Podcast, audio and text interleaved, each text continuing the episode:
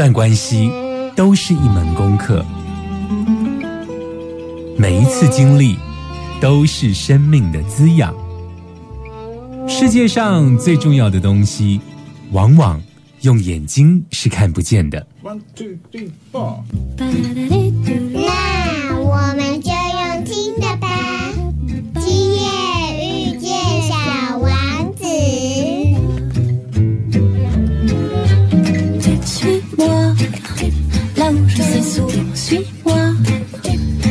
Et si je suis pas, suis-moi, là où je suis beau. Suis-moi, on y est presque, suis-moi, là où rien ne presse, suis-moi. Et voilà que nous y voilà. Ta-da-di-dou-dou.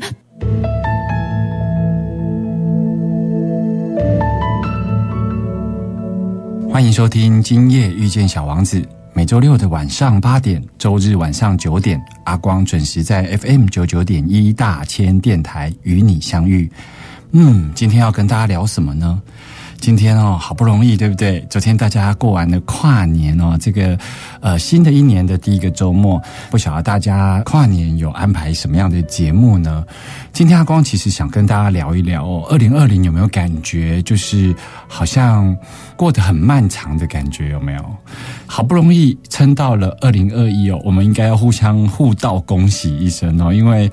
我们很安全的、很平安的，然后我们存活了下来。我相信很多听众朋友在未来，如果隔了好几年再回来看哦，历史上的今天哦，这一年二零二零年真的是一个多事之秋的年哦。主要的原因，我相信听众朋友跟阿光一样都知道，跟疫情相关哦。疫情打乱了所有地球的节奏，人与人的关系哦。那到底二零二零有发生什么样的事事情呢？我们都知道说，每年到了岁末年终的时候，都会票选出二零二零年当年度啦最佳代表制，对不对？可是今年呢，世界各国在预测关于今年的代表制是什么呢？像台湾就很直白，台湾的这一个二零二零代表制就是疫情的疫呀、我想这个是很直接，从字面上就可以知道，整个世界跟疫情有关，然后导致整个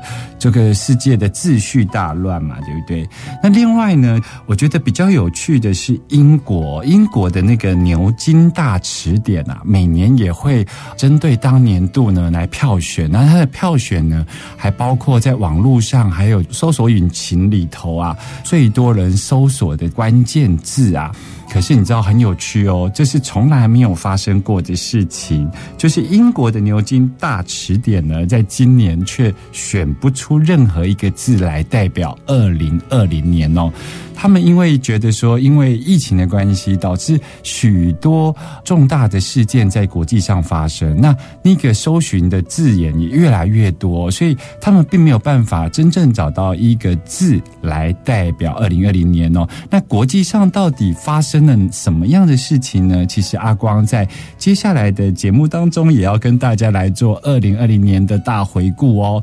而日本呢，其实在二零二年的代表字上面呢，它用颜色来代表，他们选择了灰色来代表今年二零二零年，也就是说，它代表了某种混沌，然后还没看见希望，然后有一点混乱的这个颜色哦，来代表二零二零年哦。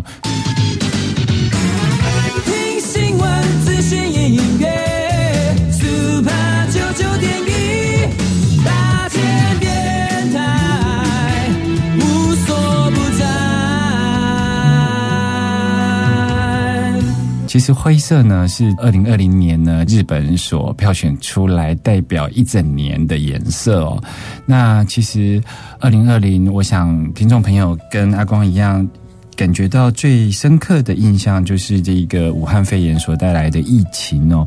而很多呢在新闻上看起来跟疫情无关的，其实它背后都跟疫情相关哦。比方说，我们来想象一下，就是说在当时武汉肺炎爆发的时候啊，中国有隐匿疫情嘛，然后再加上他们封城的限制上面呢，其实并不是那么彻底。于是呢，就开始呢，世界各国都对中国的形象，还有它隐匿疫情这件事情呢，就开始有了反应哦。于是就开始去理解跟中国相关的这一个，包括 WHO 国际卫生组织啊，都怀疑它呢严重的次化哦，而且怀疑中国在整个包括“一带一路”的策略上面，其实对于国际组织其实是完全的进行了渗透跟影响哦。所以也是因为如此，我们就可以想见，美国作为一个世界警察来自居啊的这种国家角色啊，所以呢，他们一定会有所反应，而且他们的反应一定比其其他国家来的激动嘛。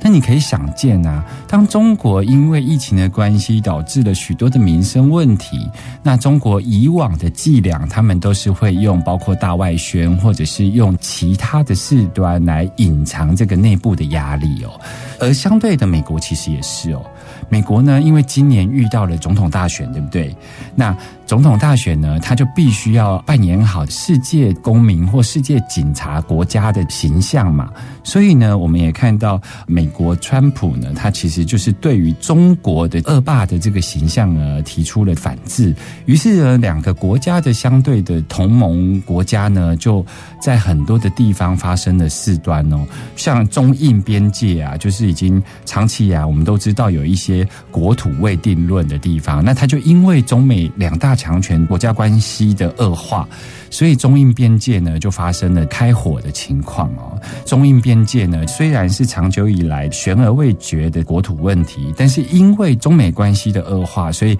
很多的像中印边界的这种问题就会被浮现哦。而中国的强权的这种形象也深深的影响了，包括香港实施新版的国安法哦，都是紧缩包括香港人权民主的这种作为，其实都是在转移，他必须要透过往外扩张的这一种方式来转移他们因为疫情所带来的内部的民生的这一种问题哦。那也是因为这种美中关系恶化，台湾作为国际社会的一份子哦，其实也不可能自外于游戏规则嘛。可是呢，台湾相对而言好像是往好的地方来发展哦。你想想看哦，我们二零一九年啊，其实下半年的时候啊，中国曾经对台湾做一件事情，那件事情就是他把这个陆客完全紧缩，然后不让陆客来台哦。那时候的台湾，包括观光业啊，还有相关的产业，都是哀嚎遍野哦。因为台湾的旅游业被中国就是一条龙的服务的这种方式哦，其实因为中国政府当局呢，直接呢完全禁止陆客来台，所以呢那个时候呢，就是忽然之间，台湾的国内的旅游业啊，就是惨不忍睹，对不对？可是你看呢、我们现在从二零二零回头看二零一九的下半年的时候，我们真的觉得好险哦，真的是天佑台湾呢。因为也是因为他当时对于陆客团的紧缩，所以台湾呢其实就等于是超前部署了。我们看看我们的邻近国家日本、韩国，他们因为这个陆客团不断的到来，所以后来当疫情爆发的时候呢，反而造成了他们防疫上的破口。所以日本、韩国就因为这样子开始了有很多的这种本土案例，造成了国内的大流行哦。所以很多事情呢，我们从历史经过之后往回看哦，有时候真的是。是福不是祸哟。那也是因为中国恶霸形象的展现，所以台湾人民呢开始对于保护台湾的这个意识啊，其实是相对的提升哦。所以小英总统呢，也以历史非常高票的八百多万票，这是。创下台湾选举史上的这个历史高票当选哦，不过也是因为呃如此高的民意啊，加上这个美中关系的恶化，所以美国也发动了好几波，包括他的卫生部长访台，其实是有史以来最高层级哦，还有包括他们的美国国务卿、欧洲的捷克议长哦，这一些国际间的动作，其实都是相对于中国在进行的一些一个友好的表示哦。那因为这种美中同盟的关系恶化呀，也导致共军非常紧张，所以我们看到了中国的这个飞机啊，不断的在二零二零年哦，不断的越过中线来侵扰台湾，对不对？而台湾也会相对做出了回应嘛，所以台湾也因为做了演习，做了飞机的训练，所以大家有没有印象？二零二零年其实有非常多的飞官、非常多的军官都在军演的过程中离我们而去哦。所以看起来表面上这都是一件一件的事情，但其实这一切都是来自于疫情的影响而引发了所有的改变哦。当然。我们因为疫情的关系，台湾有做了非常大的超前部署，包括口罩国家队啦、三倍券啊，以及国内旅游的重整哦。所以我觉得这都是一个非常好的发展哦。在二零二零年，我觉得最让人感觉深刻的就是世界上有好多好多的人离我们而去哦，包括这一个摇滚天王艾伦梅迪尔，或者是史恩康纳莱、小飞侠科比。那台湾呢，包括刘真啊，这个艺人。还有志春健，文学界呢，还有杨牧，还有政治界李登辉，还有艺人黄鸿升哦，足球界马拉杜纳等等，非常多，没有办法举例完哦。那这么多人的离我们而去哦，如果我们回来看疫情啊，疫情截至目前为止啊。已经有造成七千四百多万人确诊哦，而且它造成了一百七十万人死亡哦，这个数字呢，已经超越了世界大战的死亡人数哦。所以，如果以比例上来看的话，这么多人在这一年二零二零年因为疫情而死亡，也难怪我们觉得很多人在这一年离我们而去哦。所以呢，这么多事情的发生，阿光希望在二零二一年这一切都能够 let it go。今夜遇见小王子，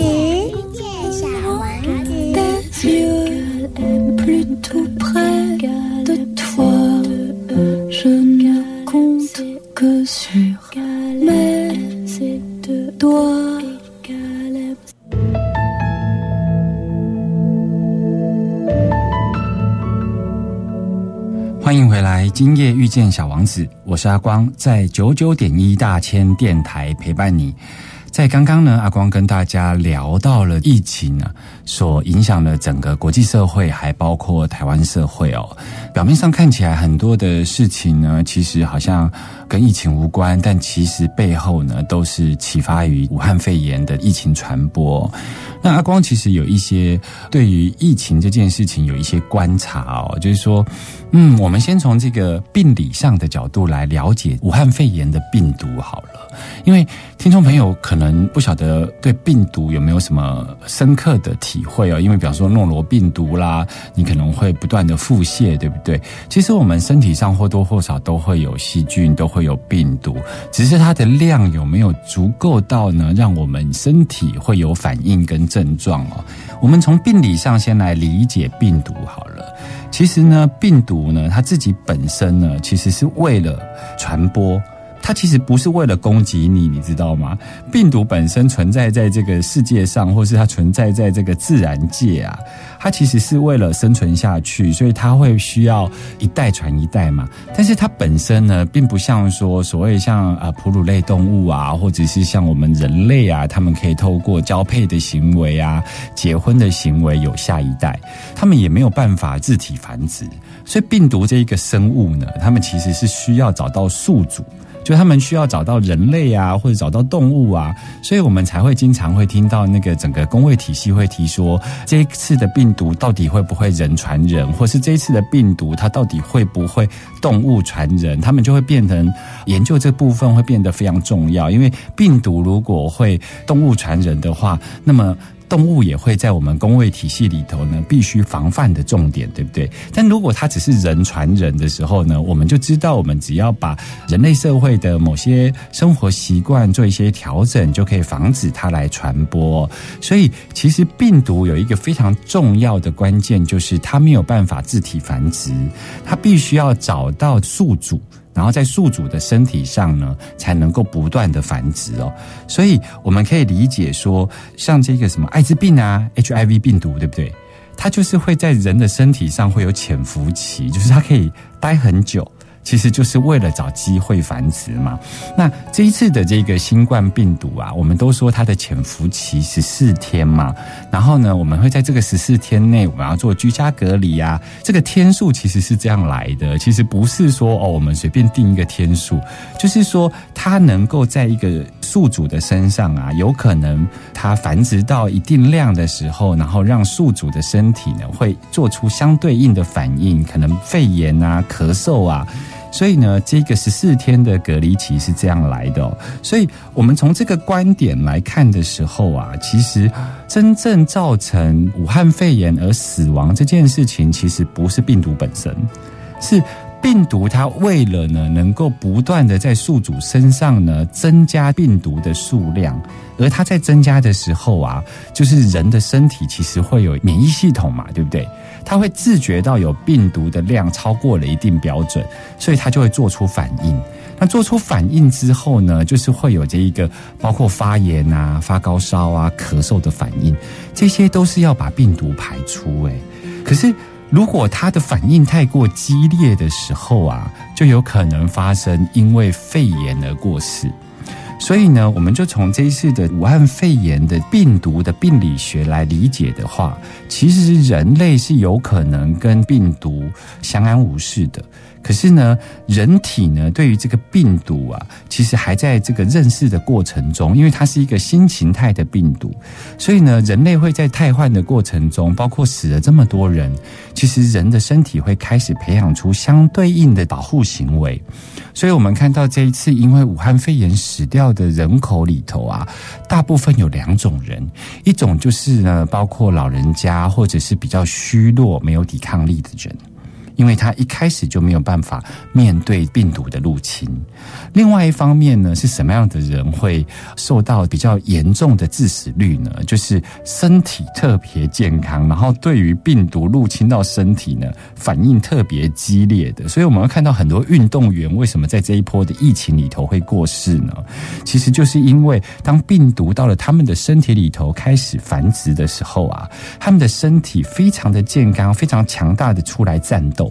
那你想想看，如果把我们的身体当战场的时候啊，哀鸿遍野的这个战场就会引起我们身上各个器官的发炎反应哦。那当这样的发炎反应特别的激烈的时候啊，包括这一次主要是发生在肺部啊，它就会引发包括肺衰竭啊、呼吸不顺啊等等的原因。而呼吸又是我们人类生存下去的生命重要的元素嘛，对不对？所以啊，这次的这个死亡啊，大部分都是比较衰弱的老人家，或者是比较健康的运动员哦。所以，如何跟病毒相处呢？其实是在这里头要找到一个平衡之道哦。而我觉得这个平衡之道，不只是跟病毒相处，其实也是我们在这个世界上呢，啊，面对各种关系，然后面对各种的情境，最重要的平衡之道。我觉得存在的力量，也就是平衡之道。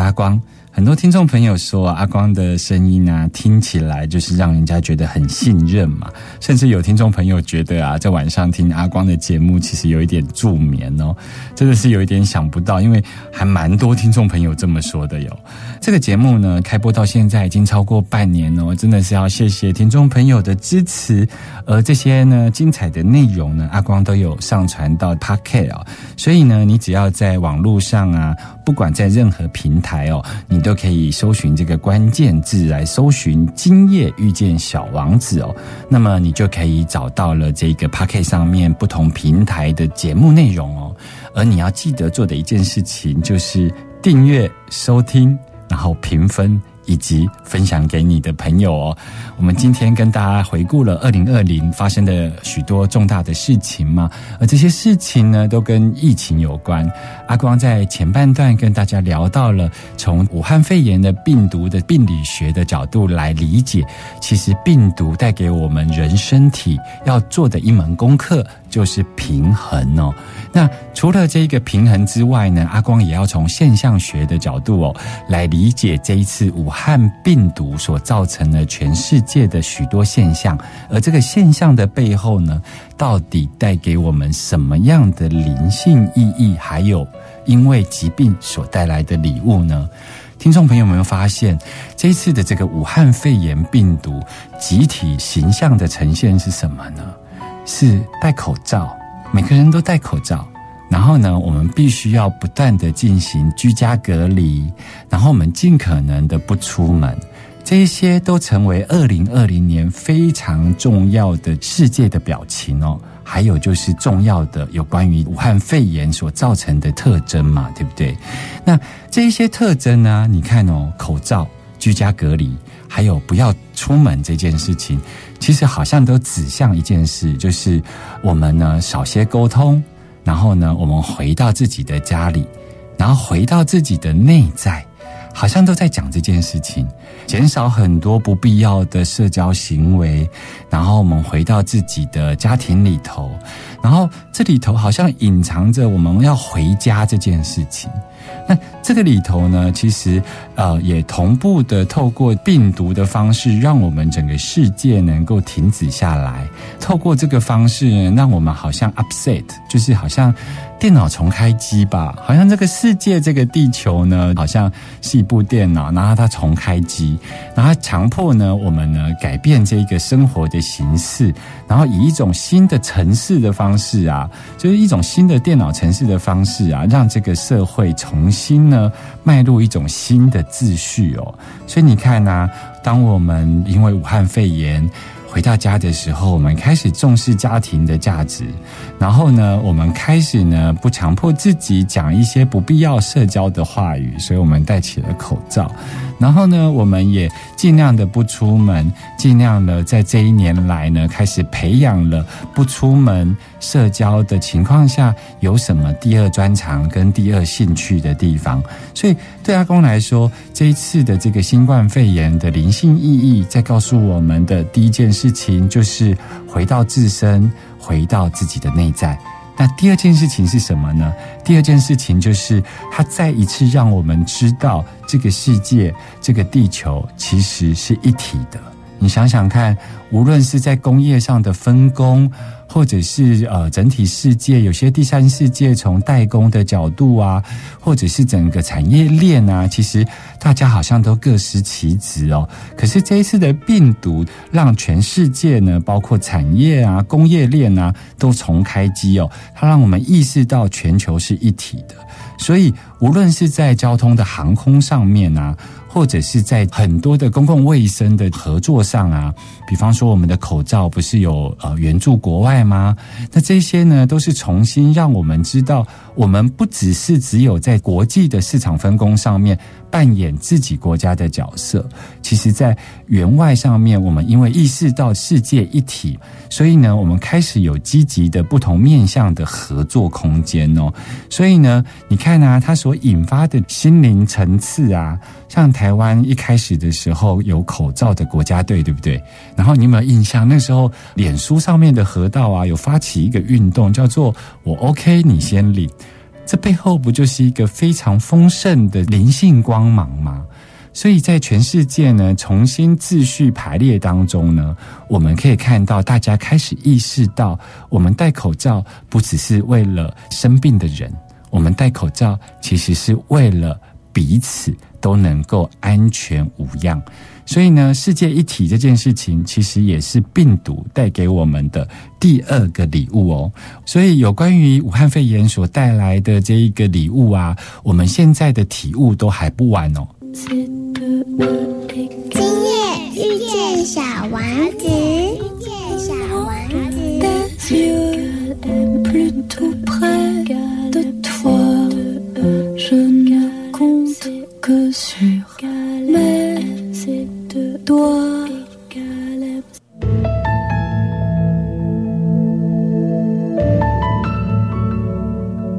你现在所收听的是 fm 九九点一大千电台今夜遇见小王子我是阿光哦。嗯，在今天的节目中，阿光一连串跟大家聊了很多有关于二零二零所发生的重大事件哦。我们回顾了这么多的重大事件，其实背后有一个最重要的，就是因为疫情的影响。而阿光花了一点点的时间跟大家聊了有关于认识疫情这个病毒，以及病毒席卷了全世界之后背后的灵性意义哦。那么，我们二零二一年展望未来，我我们可以做些什么事情呢？我不晓得听众朋友有没有习惯来跨年呢？很多人都会去到街上，跟亲爱的伴侣、跟家人，然后一起度过二零二零，迈向二零二一，对不对？其实阿光在近几年啊都不喜欢到热闹的地方跨年哦。不晓得听众朋友，你有没有你独特的跨年方式呢？我这几年呢，跨年的时候啊，都在做一件事情，就是在打扫。我记得啊，呃，已经有好几年吧，因为我打扫完会有很多的垃圾嘛，那垃圾就是会要做垃圾分类，那我都会拿着这一些纸类啊、塑胶类啊，然后我要回收，然后我就走到社区的资源回收站。我有好几年都刚刚好，就是跨年的时候，我也没有特别选，可是就跨年的时候，我走出我的家门，然后就会听到周遭有有人在喊五四三二一啊，通常都是非常寒冷的天气嘛，就像大家喊了五四三二一，然后就会听到很多人在喊新年快乐，然后很多人呢哭道恭喜，然后呢我就会听到很多的烟火的声音哦，然后光觉得那有一种，并不会觉得孤单，可是我有一种那种静静的欣赏周遭传递过来的那种幸福感哦，我觉得特别的踏实哦。呃，阿光为什么会有打扫这样子的一个跨年习惯呢？是因为阿光每年呢到新的一年，我都会为自己准备新的阅历、新的桌历，还有新的笔记本。因为我总觉得一年的开始要给自己全新的准备嘛，所以呢，就是因为为了准备自己的这些桌历要挂上去啊，然后就开始有这个习惯，就把周遭开始做了一些整理。就是近几年阿光非常的自我而且非常独特的跨年方式，就是打扫，打扫自己的家里，就像是打扫自己过去一年的总整理哦。嗯，那今年呢？阿光想要跟大家分享一个小故事吧。大家都知道，阿光呢很习惯去参加很多的心理成长课程，对不对？那其实阿光曾经参加了一个心理成长课程呢，这个课程是这样子的，它就是一个团体动力，然后是一个呃小团体，大概六个人吧。那我记得那一次小团体里头呢，我们的这个 leader 啊，就是团体的这个领导啊，带我们做了一个非常让阿光印象非常深刻的一个小活动哦。这个活动是这样子的，他就是给我们在座的六个人，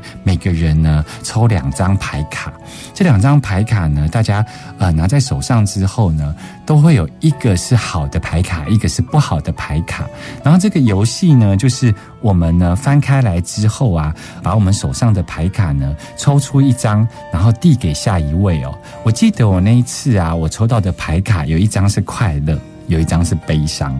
然后我当时呢要传递出去的时候，我就不瞎思索的，我就把悲伤传出去了。结果你知道吗？我就悲伤传出去之后，我拿到的是痛苦。然后呢，我第二轮的时候，我又把痛苦传出去，我拿到了愤怒。接着呢，第三轮的时候，我就把愤怒传出去，结果我拿到的是贬低。就这样子，我把贬低传出去，我拿到了沮丧。然后呢，我把沮丧传出去，我拿到了悲伤。悲伤就是阿光一开始的时候传递出去的第一张牌卡，所以六轮下来，我拿到了原来的那一张牌卡。而这时候，我们的 leader 啊，就跟我们在座六个人说啊，刚刚有谁把自己最喜欢的那一张牌卡传出去呢？结果呢，在场的鸦雀无声，因为没有人把自己身上最喜欢的那张牌卡传出去。于是呢，我们这个团体的这个 leader 呢，就建议我们说，我们可以试着把自己最喜欢的那张牌卡分享出去，我们看看会发生什么事情哦。于是呢。第二轮的最新一轮的这个游戏就开始了。所以阿光呢，当然就是把手上的快乐这张牌卡传出去，结果我拿到了平静；把平静传出去，我拿到了智慧；把智慧拿出去，我拿到了慈悲；把慈悲传出去，我拿到了理解；把理解传出去，我拿到了清明。就是这样，我因为把快乐传出去，结果我得到了清明的心智哦。而这一局的这一个游戏呢，就在这个循环中结束了。那个时候，所有人都惊呆了。为什么？因为这一局的感受跟上一局真的差太多了。因为虽然阿光拿到的是一开始就拿到了快乐跟悲伤的两张卡，可是呢，我却同步的经历了所有不好的事情。在第一局的时候，听众朋友，在第二局的时候，阿光呢把快乐传出去。把这张卡传出去之后呢，非常惊人的。虽然我手上还有悲伤这张卡，可是我却在每一局的过程中，我体验过了所有比较好的情绪反应、比较好的卡片。所以在这里头，我们感受上差别很多。虽然最后回到我们身上的都是一好一坏。但是呢，我们的感受会完全的不一样。所以呢，在二零二一年的此时此刻呢，阿光想要跟大家说的是，其实，在今年我们可以做这样的一个练习，开始把自己呢觉得好的事情，然后好的东西呢，我们把它分享出去。想想看，在这么无常的二零二零年里头，我们有很多想要珍惜的人事物都会来不及。那么，我们二零二一就要来把握哦，把这个小故事分享给听众朋友。时间过得很快，谢谢你陪伴阿光度过这美好的周末夜晚。小王子说：“星星发亮是为了让每一个人有一天都能找到属于自己的星星。”我们下周见喽！拜拜。